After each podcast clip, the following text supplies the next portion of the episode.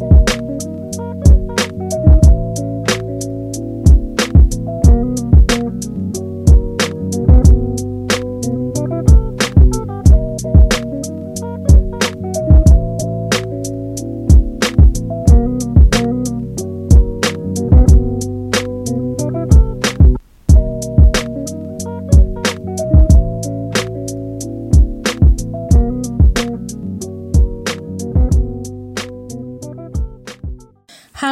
好，欢迎大家来到新的一期 Real 女博士。我们是三个来自东北的 ladies，我是 Amy，我是西索，我是 Freda。我们一起搭档做这个节目呢，是和大家聊一聊我们的博士的学习和生活，希望能够在你跑步、做饭或者是通勤的闲暇时光，能够带来一些有效的信息和一丝丝快乐。那我们这个 real 女博士呢，已经录了十一期了，然后有了很多听众朋友给我们留了问题，然后所以我们这一期呢，打算做一个 Q&A 的专场，来专门来回答大家的这些问题。主要是小水滴这位朋友的问题，对他现在是我们最爱的观众，pick 你哦。还有一个问题是，能问三位小姐姐个私人问题吗？能你们是怎么平衡实验和感情生活的？你们结婚了吗？没结哇，，好扎心呐！让那个结了再说。只有一个结了。对，只有西索本索结婚了。你是如何感情的平衡生感呃平衡你的生活和感情的？我觉得不需要平衡。没有，其实一开始的时候，我会觉得就是有点耽误做实验，因为因为一开始的时候，我觉得啊，如果很多实验要做啊，我要去做实验，然后就会觉得我会，我不知道他有没有，我当时作为我的男朋友，他有没有什么心理想法，但我觉得他每次都说啊，你又有实验，你又有实验，我会感觉他可能不太开心，然后后来我就想办法，就是晚上就不去做实验了。然后就就天天是这样，就是晚上是属于约会时间，然后尽量让白天的时间能更专注一些，就是快速的专注于工作，就基本上白天就是很少能跟人说几句闲聊的话，然后就是把今天的计划都先列好，今天都要干什么干什么，然后基本上他可能因为我大概知道我能干多少事情嘛，列的这些基本上就会干完，就是提高效率呗。对对对，对尽量提高效率，就是通过列单子的方法把今天该干的事情都干完，而且也不要落下什么。然后就是这样，然后但你有没有觉得，如果你可以一直这样保持这样的效率，如果你没有晚上约会的时间的话，你一直保持着效率，你就能多发好几篇文章。我觉得不一定，因为如果我全天都在加上晚上的话，我可能效率并提高不到那种程度，因为你会很疲劳、很累。所以这好像不是一个平衡那个感情生活和那个工作的，这是如何提高效效率的？这真的是个双赢，是不是？顺便顺带讲吧，就把感情生活也给平衡了。我觉得他说的这个还挺好的，就是因为我觉得就是其他说来都什么鸡汤啊什么的，就是要有一个这种很很具体的一个方法论，就是你要做一个每天都列一个 to do list，然后你把你每天做的这个计划完成了，然后完成了之后就过去，然后就下班回家就行。哎，那我想多问一个附加题，就是你会有就比如说工作的时候，然后。今天的工作不太顺利，然后挺影响心情的，然后回家把这个带入到你的那个你的感情生活里嘛，就是人家会问这个吗？不是？啊、我会回来跟他吐槽，但是也也不能干什么呀，他也帮不了我，又不是他把我实验不是会不会就是你不小心他是让你的影响了你的情情绪了，对然后你回来会冲他发脾气。对，就是你后来不是。是不是马上就能把这种心情，因为还是挺郁闷的吧？就有的时候，也许会有吧，但我不确定是不是因为实验，因为有的时候我觉得我也会有的时候，就比如说我把我在厨房里头，我把切菜或者把菜撒了或者什么东西，然后当时我就会一股火上来，我说啊我不干了，然后就放在那儿，然后那他也不能干什么，就说那你别干了，你上边上待着去吧，就也就只能这样。嗯，所以说他这些可能还不是工作上带来的，应该没有啥太大影响。可能吧。我如果工作上有问题的话，比如说那一天我经常干错实验的话，我就尽量能干完的就干完，干不完的就放在那儿，我就不管它了，因为我并不想让我在心情不好的时候去做实验。如果我这一天操作可能早上开始我就打个仪器啊，或者操作不对，我就今天就不干了，今天不适合干活。啥玩意儿？就这样干活？下次你看看黄历，黄历可能告诉你说，你今天再往下做，就立刻 nature 就出来了，你就在今天咬牙做一做。不不不，你知道有一个那个是什么人？是什么野人还是什么？我忘了是哪族的人。他他们就是他们是处于打猎的那种阶段，然后他们那天如果是工作状态不好的话，就比如说出门绊了一跤，他今天就不出门了。他们觉得这是神的指示。我觉得我那天如果心情不好，做不出来实验，就是实验之神对我的警示：你该休息休息，你别玩了，该休息休息，别玩实验了。你呢，Freda？？我啥呀？你要咬牙切齿的把活儿干，下去。你能不能找出来一个你就是在你的这个贫瘠的感情生活里边拎出来一段，然后想一下你的工作和当时的情感是怎么平衡的？其实我觉得我是平衡不好的，我觉得我还没有找到一个很好的平衡方法去平衡它，或者怎么样，因为我是一个做起实验来极度疯狂的女人。就，是我会把这个实验，就是我会把实验室上的事情什么的带入到我的生活当中，就是情绪上会带入，然后并且我回家以后，如果这个事情我觉得我没有想通，我会一直想一直想，就是会带入到我的生活里面来，然后我并不能把就是我的呃实验和我的私人生活就是完全分离开切不开，而且我不可我不能保证就是我离开实验以后。离开实验室以后，我就不去想实验的事情我有可能突然想起啥，我还会晚上我还会就是拿电脑还会查或者什么，就是还是会做这样的事情吧。那你觉得这样会困扰到你吗？就是其实你你是会觉得到累的，但是你是就是你只可我觉得受到的负面就是累而已，嗯但是你并不能就是控制住这件事情。而且我有时候会在就是我以前的时候会在实验室呃不是会在那个屋里面，就是我睡觉的地方什么放一个本子或者啥的，有时候会想到一些事情，然后就会记在本。就是就是你的思维是不容易从里面抽离出来的，我觉得是这样。嗯，然后我想讲一个稍微有点鸡汤的，就是因为我之前看过说，就是不管就是他是讲强迫症的这件事情，是说就比如说你做强迫症这件事情，比如说有的人就会疯狂洗手，不停的洗手，总觉得自己手呃上面还有细菌什么的。那这种如果要是比如说你简单的一天多洗两遍手是 OK 的，它并没有影响到你的任何生活，然后你也没有觉得不开心，这种是 OK 的。但是如果你要是洗太多，就导致什么手都洗破了呀、什么的，这种就已经影响到你的生活了，你的心情、你的生活了，这种是不 OK 的，这种才是需要去调节的。然后，所以我觉得就是这种生活和感情的平衡。怎么说呢？就如果你可能哪方面多一些、少一些之后，这种状况是你自己也觉得 OK 的，你没有不开心，那我觉得就没有问题。就比如说我刚才问 Freda 的这个问题，他没有觉得因为这样觉得不舒服或者是什么的，我觉得那就是平不平衡，那就看自己的天平砝码哪边更重一些就 OK 了。还有一个问题是小水滴问 Freda 的，他说：“我很好奇，为什么爸爸给的底气让小姐姐变成了优秀的博士，有的爸爸给的底气却让孩子变成了我爹是李刚那样的人？”因 为我爸不是李刚。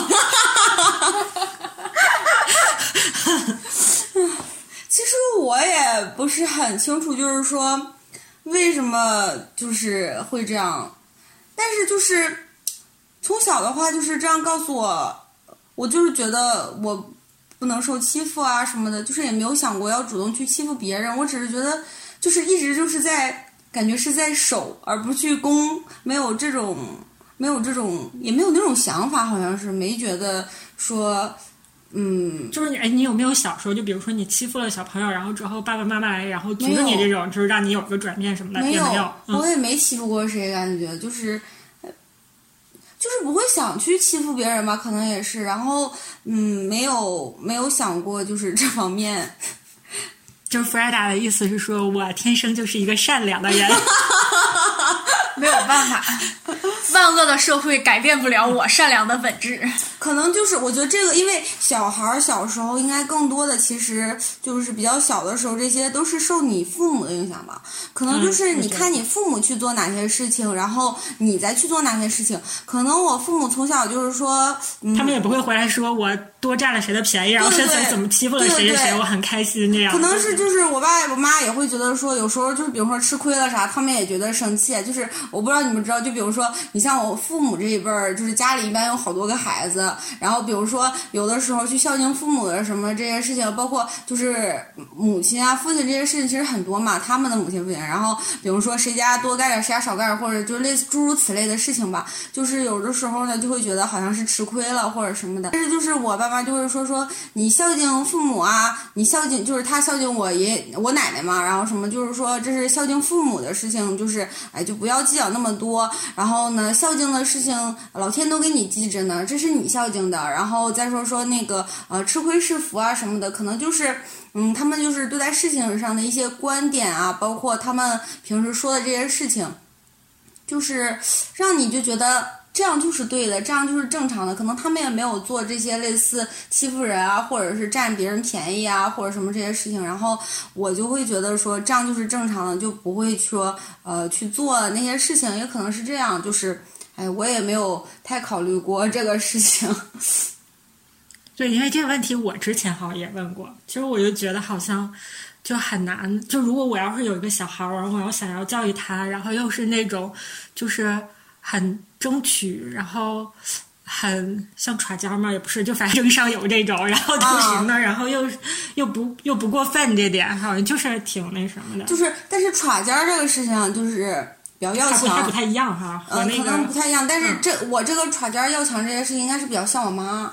因为我妈就有点这样，就是我妈从小就是，嗯、就会说我，让说就是如果我不拿第一名是，不是拿第一名吧，就不靠前啊什么的，我妈就会骂我，就会说我，然后就是他们还是想，就是你要是考试考得不好什么的，还是会说你的，说你为什么人家能考了，你考不了啊什么的，还说就是还是会会说就是这些方面的，所以可能就是嗯。可能我不欺负人，然后呢，我妈又让我从小呢培养了我这个好胜啊、逞强的，不是逞强，好胜要强的这种性格吧，然后所以才能说一步一步的走到今天变成了博士，我也不知道。完美解释。但是我在想，大家应该都看过最近不是之前热播的一个比较火的剧《冰糖炖雪梨》。我们为 什么什么都是电视剧，对，可能这些孩子们并没看过。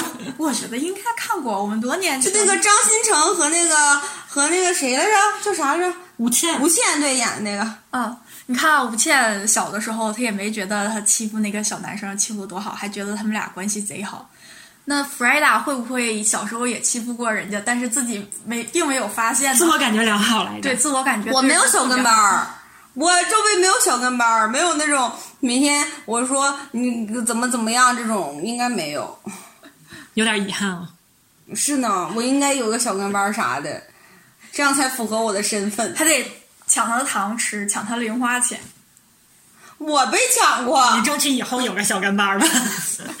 你咋还被抢过零花钱呢？不是抢过零花钱，被抢过，被抢过吃的呀。我上学带点吃的，就是讲过被追的满屋跑。我的天，就是我想的是你更小的时候呢。那没有啊，我小时候不欺负人，有可能我没上过幼，我没怎么上过幼儿，我没上过幼儿园，那上小学呢？那你是怎么跟上小学的呀？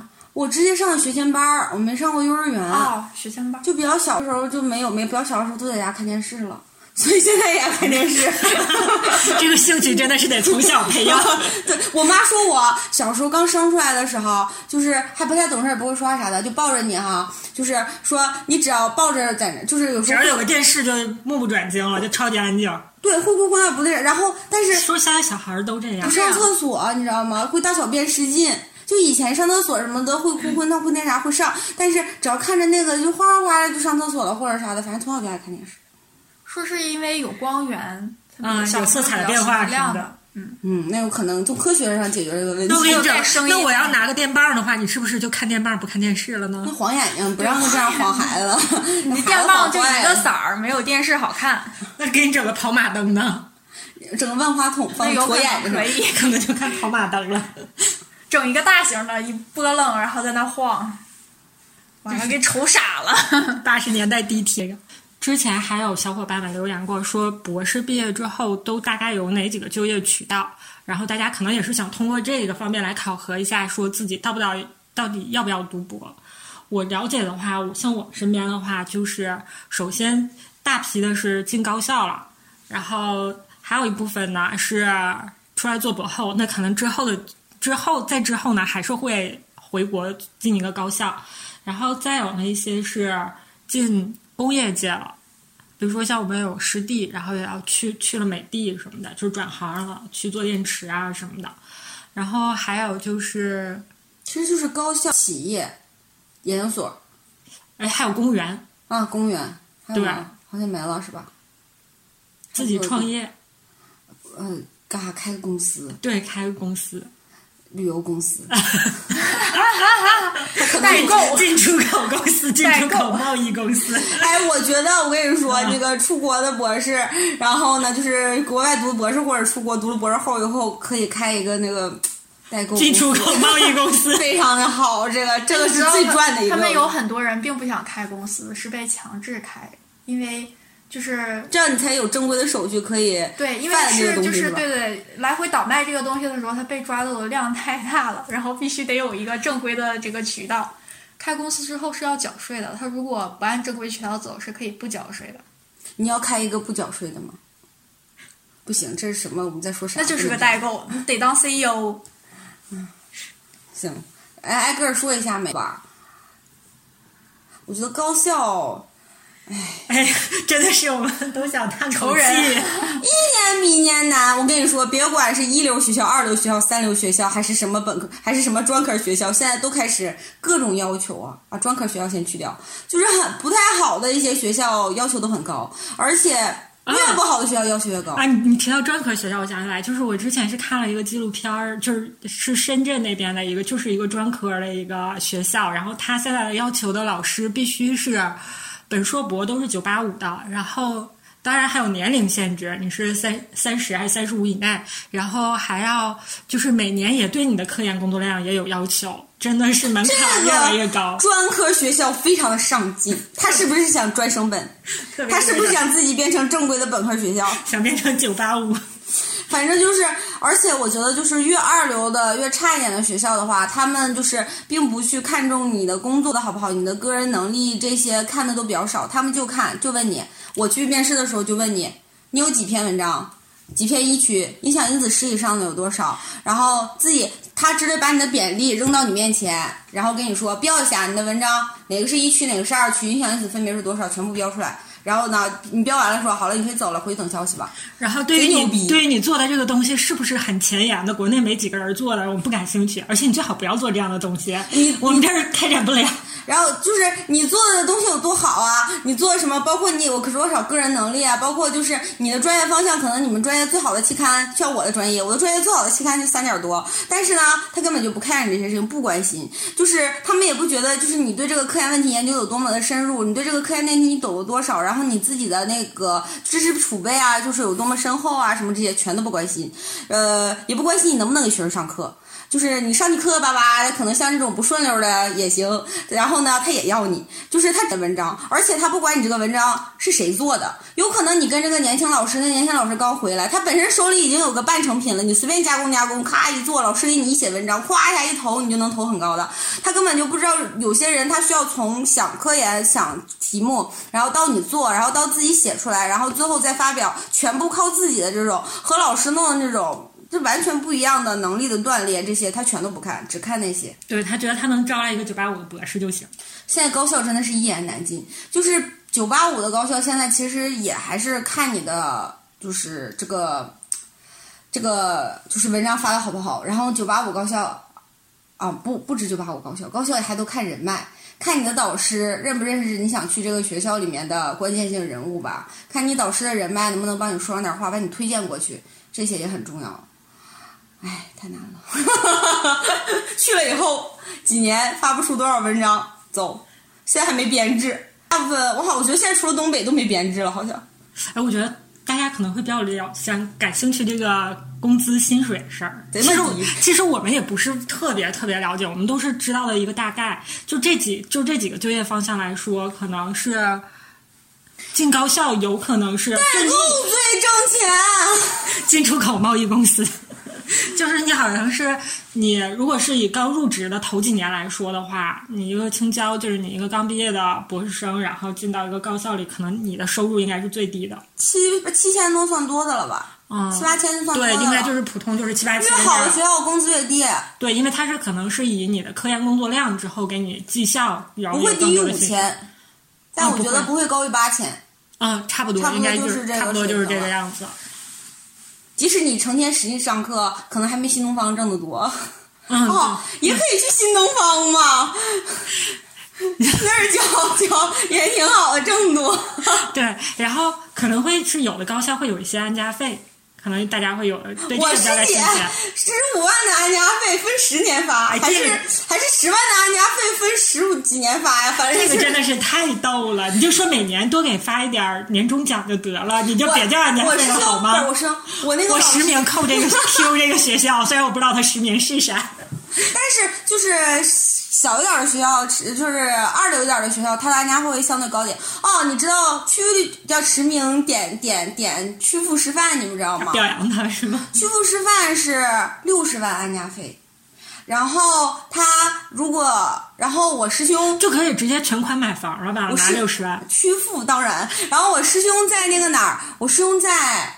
我师兄在在在，我师兄是他导师，博士导师，他是我硕士的师兄，他博士导师是那个院士，而且他真的就是挂在那个院士名下，他好像连那个院士总共都没见过几次，那个院士就是他是跟着院士下面的小老板，然后你知道吗？他去曲阜师范的话，给加三十万块钱，哎，加十万块钱，啊，就是因为他导师还是是院士三十万？是吧。对，就是因为你导师是院士，就给你多加十万还是三十万？我这你以。后随便申基金的时候，把你们老师的名头挂上，跟着贴一贴。其实那个院士可能都不认识他，没有关系，就是他挂在他的名下呀，然后就会多给钱。你看小水滴一听见这个，那我一定要找个院士当导师。他们曲阜师范好像我有一个师姐拿到了一百万的安家费，直接这个真的是博士毕业就财务自由了，可以了。然后因为再往后你还是会有收入的。我有一个师兄和一个师姐在曲阜师范，就是我认识的，但是我觉得，嗯，一百万安家费我也不想去曲阜。哦，不，曲阜的人不要不要不要不要那个什么我啊，不要抵制我。因为他就是想做个代购。说 我地理不好，曲阜在哪儿？山东山东啊，曲阜，哎，孔子的故乡对，乡我，也想说，是吗？是吗？孔子的故乡是不是曲阜？好像是啊。我靠，这已经说错了，不行，我得查一下。你知道你们为什么发展的不好吗？你们连孔子的故乡都不知道，你们连学神都不拜，你们还拜啥？我们学校就有一个孔子的雕像，孔子可可多了。还有什么？还有进企业啊，对比研究所，研究所先说研究所吧。研究所和高校比较像，就是会累一点，是吧？对，其实研究所的待遇好像是相对是要比高校曲阜好的，就是在曲阜孔子的故乡。就是研究所的待遇好像是要更好一些，因为很多研究所他们是要做产业化的，就我知道的很多但是你知道有一点不好是什么吗？就是你在高校的话，你去当老师的话，寒暑假。不是 不是，你会上你会教教课，嗯虽然你刚开始会觉得教课你要同时科研同时教课会比较累，但是其实你如果你光做科研的话，你你的你和你啊，的硕成就感来了，是？你的硕士，你和你的博士有什么区别？就是我觉得还不如就是两个调换着平衡一下，我还挺好的，而且人你在研究所可能带博士，然后你给博士上课，不不在研究生不怎么带博士，博士不咋上课。上课也少，而且可能也轮不到你上课。有那么多牛的老师，可能让牛的老师给硕士给牛老师可能不乐意上，你还有机会。不不不，现在教育部都要求必须这些牛的老师都要上课。教授必须上课。对啊，然后那个什么，就是研究所的话，我觉得会更枯燥一点。但是可能是研究所，我觉得有一点是研究所，他们有的时候是做一个项目，然后可能是这个东西的阶段性成果会那种实打实的呈现出来，就是那种感觉好像还其实会现在研究所还是更偏高校，我觉得好像也不是都做那一些那么项目是吧？项目那因为我之前联系的一个研究所，他们就是这样，他们就会直接就是就是因为一到南方就特别明显的这种，就是他们产学研结合的会特别的紧密，就是。可能是感觉好像南方就是更注重产业化，然后可能那些商人的脑子也会更活一些，他很喜欢和这种研究所和高校结合，然后之后从这边拿到成果，然后他那边能去转化，我觉得是这样的一个情况。然后所以那边的研究所就是给的待遇，我想想啊，我当时问的那个研究所的话，他大概是年薪是大概是十二万，年薪是十二万的话，然后你如果是博士去，如果你还有一些海外的经历的话，他可以再给你涨一些，涨给你涨一些，就是招聘的前期的给你的这些安家费什么的，然后会呃之后呢是。你的一篇青年的国青的话，他是给你十五万，就是给你现金，除了匹配的科研匹配的钱之外，他是给你现金十五万。然后你发论文的话，一篇一区的话是十五万。然后当时的那个当时的那个老师招聘的时候，就是特别诱人的说说你这都来了之后，你要好好干，你这一年就是一辆进口车呀。然后我当时内心就想的是，好像一期也不那么好发。哦，高校也会有的。高校也会有科研奖励，就是你发几篇文章，嗯，比如说他有的学校话影响因但是好像是成成千，也是都是南方的学校和小学校给的多，是吧？像你们学校的话，应该就给不到那么高的科研奖励，是吧？我们学校没有科研奖励，对对你发对，你发学校也没有我什么不知道发 Nature 没有，你发 Amojazz 是没有什么奖励的。，就是那个什么，那个系什么民族大学，就是那个那个哪儿啊？兰州那个、是哪个学校来着？兰州那个是个什么民族大学？我呃西北民族大学。有可能吧，大概是这样的一个学校。然后嗯他们学校就是，你要发一篇，你要发一篇 Nature 子刊，就给一百万。他们学校科研奖励挺多的，我听说他们学校老师跑开宝马都是分分钟的事儿，就感觉 so easy。然后他们学校也有很多安家费，然后就是给你的安家费，基本上买房也没什么问题。然后呃，再加上可能大西北嘛，可能啊有些地会强一点，因为大西北很多人不愿意去嘛。嗯，有一些然后他们学校的那个不是不是这些扶持没有扶持计划，就是学校就给。那西北太衬了。然后然后他们他们老师真的都挺挺多钱的。再不给没人去了，可能 黄了。不是，他有的地方东北也这样，但是没钱给，也想给啊。那东北的学校还那么难进，感觉还不那么难进，感觉都对，就是还没那么容易，缺。人，就觉得就很不缺人。不知道了，这可能是人家政府领导的 发展规划。还有一个是进企业，进企业的话，是我之前有一个师弟，他去的是美的，然后当时给的好像是年薪是大概是三十万这样，是吧？不稀得，就大概三十万这样。然后他可能呃也不太有什么太多的加班吧，应该是。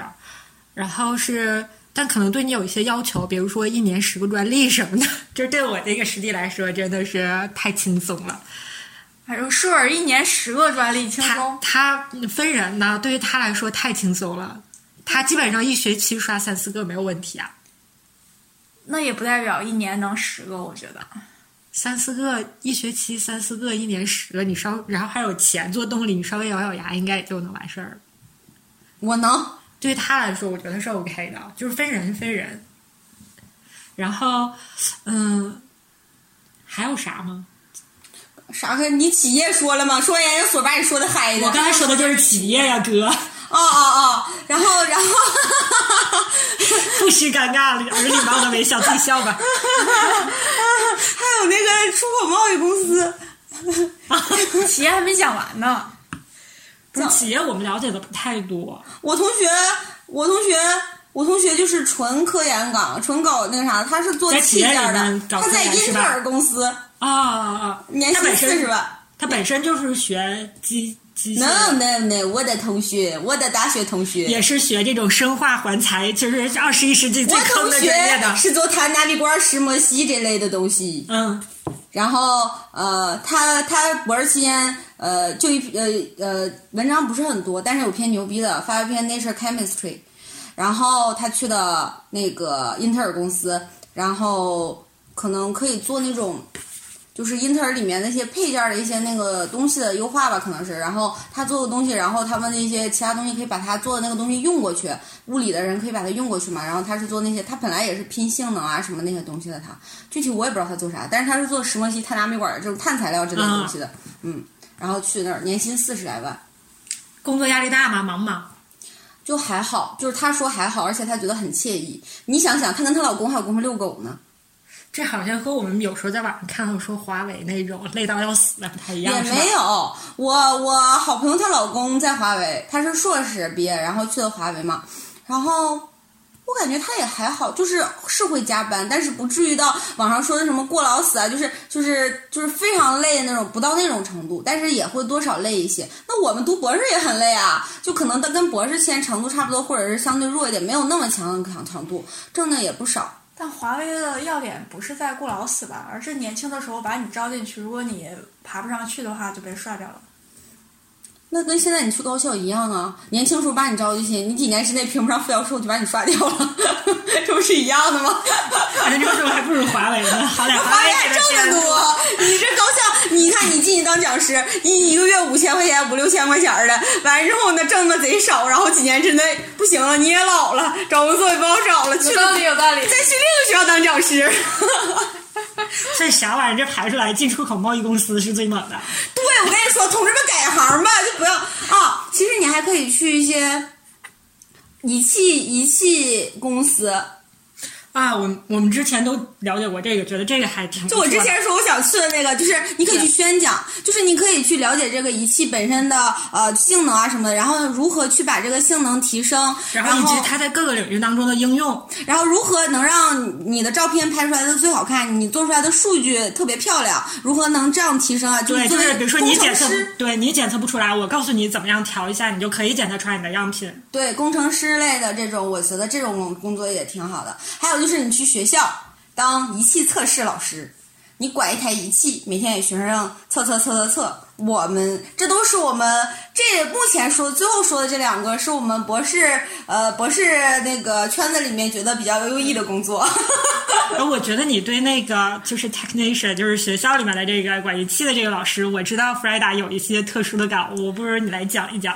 就是你原来对这个岗位就是觉得他就是一个。你原来是觉得他是个什么样？你现在觉得他又变成什么样？我觉得就是可能有现在在读博士的，或者还没有读博士的人，会觉得说我读下来了，我去大学当老师，比如说我去大学当一个教授啊，当副教授啊，什么这些才是光鲜亮丽的，对啊，才是你的人生正道，是吧？其实。不是这样的，我觉得，就我以前就是我博士毕业的时候，其实我当时是找过工作的，然后在确定来这来国外读博博后之前，我是想要找工作的。然后呢，其实我找了一些学校，找了一些小学校的工作。然后这个 technician 呢，这个仪器测试岗的这个事情，也是我当时的选择之一吧。但是就是当时其实我是有机会可以去的，呃，就是机会成功率很大的那种可以去的。但是我当时是觉得。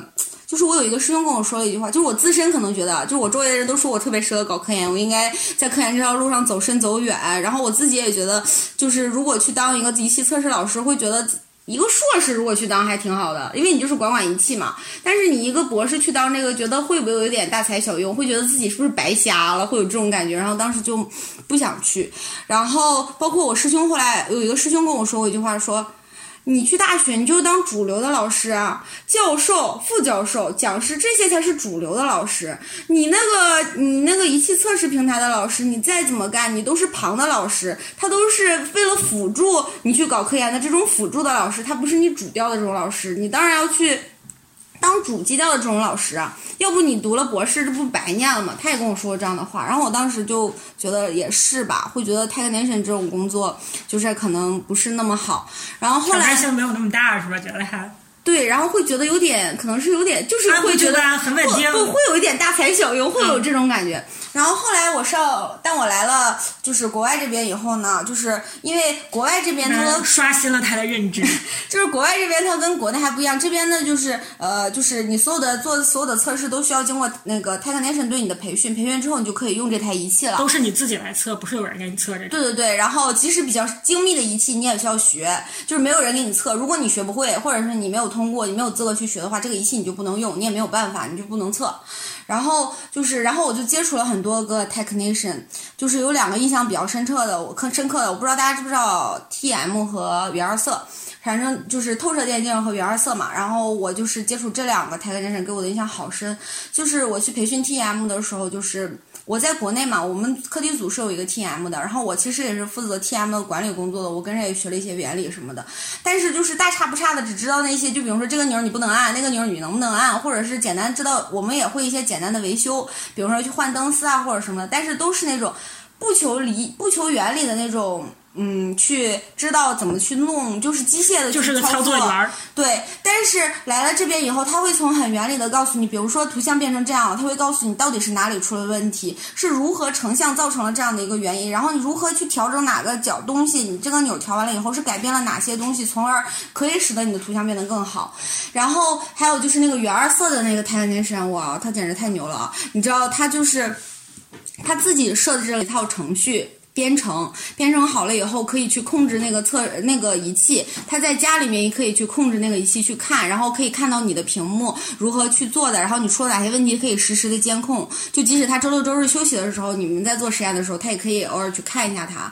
然后包括他设计的那个程序，就是你按着那样去弄，然后可以出很多东西。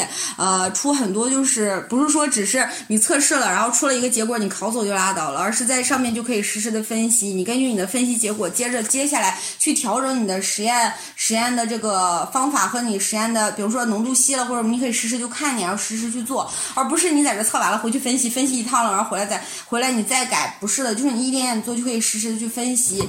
包括比如说你做出来这个结果哪里不好了，他一眼看出来以后，他跟你说你可以换什么样的池子，他们的池子都是定做的啊，怎么怎么样去弄的，他对这个仪器的原理各个方面啊，还有他一些经验啊，他都会给你谈，就是说他一直陪着你做，能。做一天就一直陪着你，然后告诉你怎么做啊，怎么弄啊，然后就是帮你如何去提高啊，或者什么的。当然，就是你发文章的时候给他挂个名就行，他也不在意这些。就这边的 Tech Nation，它有一个独立的升迁，就是它和国内那种升迁不一样。国内的话，你还是需要有基金、有文章、有这些乱七八糟的。但是它在这在国外的话，如果你去做一个 Tech Nation 的话，它就是嗯。他就说，你就是选择了泰克神这条路，就是你就不是什么教授、副教授，你在评这些职称，就是你就不需要向往去评职称了，你只是把你这个仪器完全的搞懂，如何去服务别人，如何去让学生服务学生、服务老师，能把你这个工把这个东西做得更好，或者是你看到了文献里面有哪些前沿的这些工作可以用到这个仪器，他可以去想办法帮你去搞清楚，呃，别人是怎么做的，然后怎么样能让你也得到这样的数据。我觉得就是。就让我觉得，就是做一个 technician 也非常的伟大。就是，其实我们做科研的时候，就是 idea 虽然很重要，但是如何去实现你的 idea，如何能把你的 idea 表征出来，证明它可行或者是不可行，它就需要仪器，就需要 technician。然后，当你当一个优秀的 technician 能把这些东西一个仪器它全部搞清楚，能告诉你如何做，如何能做，如何不能做，行或者不行的时候，我觉得。他就我觉得他比一个他跟一个导师的作用，我觉得不相上下，他还是很重要的，并不是一个所谓的辅助的这样一个作用吧。我觉得还是很有意义的，所以我现在觉得 technician 是一个是一个非常伟大的工作。我希望回国以后我可以做一个像国外一样的 technician。我觉得是，就是我就觉得我之前也是听 Freda 讲这个事情，我就觉得他给我讲完了，就是在像一个推销员一样，就是他真的是给你讲完了，让你有一种心动的感觉。所以我特别适合去做进出口贸易，里面的客服。对对，就是姐，你买这个姐，这真的特别好，我给你讲一下这哪里好。这抹完了，越夜越美丽。赶紧代购搞起来吧你。对，我就觉得吧，就是。真的是，就是把一个职业就是干做到极致，而且做到你能做到最好。对，就是他就这个职业就不分，不是所谓的那种高低。对对，是真的是三百六十行，行行出状元。对，就是他能把这个职业干的，就是大放异彩，就是让你每个人都心生佩服。就其实你看，就是 t e c h n i c i a n 我觉得就会很骄傲。他还是在高校里面算是高校里面的老师，还是属于比较光鲜的一些。但你知道，在这个我觉得在国外，就在我在这个城市，他们那些就是你知道。就是修理修理员，包括是打扫打扫打扫卫生的那些保洁人员，他们每天都见到你就嗨，how's going？然后特别开心的，然后跟你打招呼，然后特别每天感觉他们都元气满满。嗯，然后每天都哼着歌。对，然后你看那些建筑工人，他们站在特别高的地方的时候，他们放着那种特别动感的音乐，就在大马路上，然后你觉得他们每天活的都很幸福、很开心，和。就是国内的这种气氛还是不一样的，我觉得还是咱们人太多了，竞争比较大，对资源比较少，可能是这样。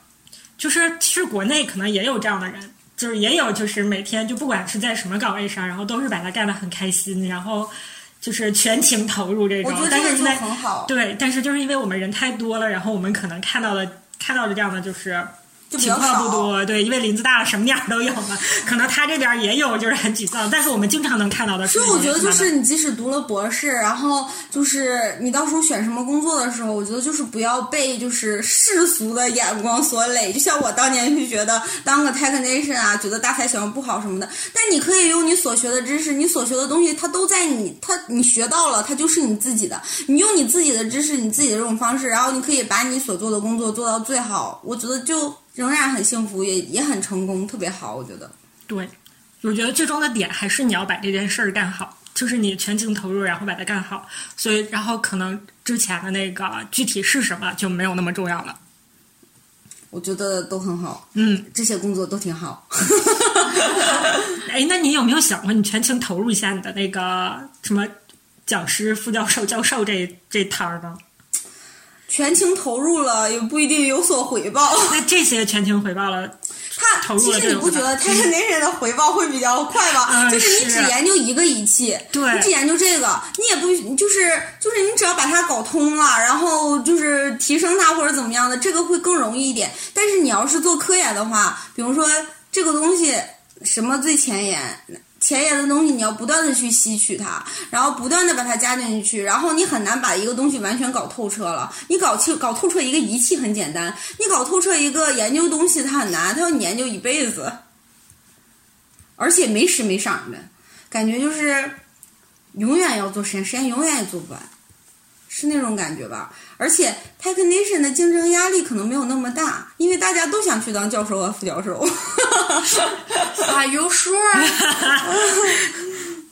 那以上就是我们这一期的节目了，然 后主要是回答了大家的一些问题。大杂烩对，通过大家的问题，我们还自己延伸了一些，然后给大家补充了一些答案。